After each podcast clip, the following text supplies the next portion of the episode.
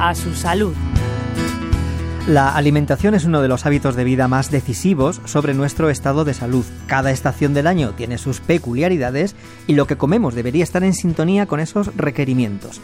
Lo vamos a ir viendo poco a poco con María Quindelán, experta en nutrición y ciencia de los alimentos y coordinadora de proyectos y actividades científicas del Instituto Español de Medicina de Estilo de Vida. Especialmente ahora, en la época de invierno, eh, es cuando más atención debemos tomar a nuestras reservas, porque eh, despistarse podría tener consecuencias en primavera, empezando por de astenia y agotamiento.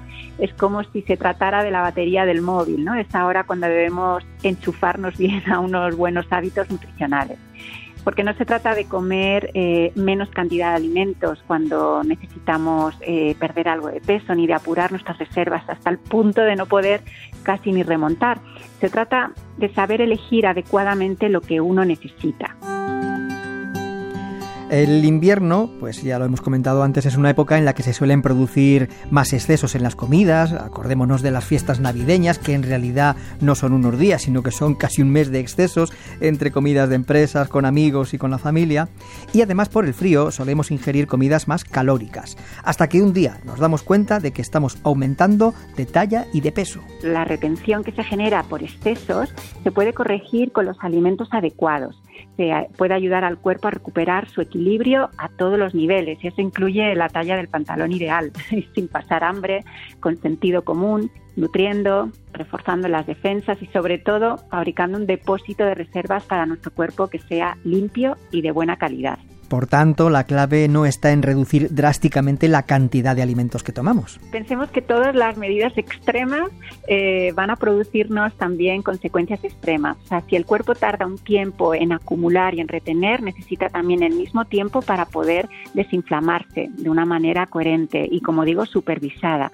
Em, hay que tener cuidado, Manuel, porque hay muchas dietas, muchas tendencias hoy en día, muchas modas eh, que invaden las redes sociales y los medios de comunicación y eso generan bastante confusión. Pensamos que todos podemos hacer el mismo tipo de dieta o, llevar la misma pauta alimenticia y eso es tremendamente arriesgado porque no hay dos organismos iguales. La cuestión entonces no es pasar hambre, sino elegir los alimentos adecuados. Primero saber identificar qué es lo que cada uno necesita, que para eso bueno, pues hay que acudir siempre a un experto.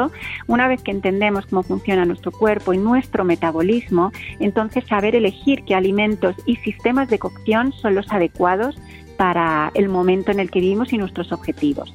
¿no? Y a partir de ahí, bueno, pues como digo, se puede llegar a un peso ideal sin necesidad de pasar hambre, o sea, eligiendo bien los alimentos que a nosotros nos depuran y cocinándolos de la forma adecuada también. Finalmente, como idea de cierre por hoy, hacer hincapié en que la nutrición es una ciencia compleja porque, como nos dice María Quindelán, cada uno de nosotros es un mundo y las recetas no son universales. A nuestro alrededor tenemos muchos expertos a los que poder consultar. Siempre es recomendable ponerse en manos de, un asesor, ¿no? En, términos de dietética, nutrición, de salud en general.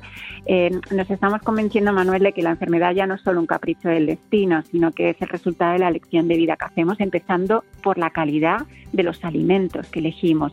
Hoy en día, además, estamos invadidos por la industria alimenticia que nos ofrece un montón de, productos eh, ultraprocesados, precisamente pues para no perder tiempo, para gente que no sabe cocinar o no tiene interés.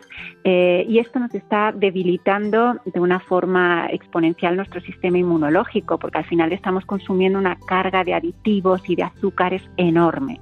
Hasta aquí la parte teórica de cómo llevar una saludable en esta época del año. En un espacio próximo vamos a ver cómo llevar estas ideas a la práctica.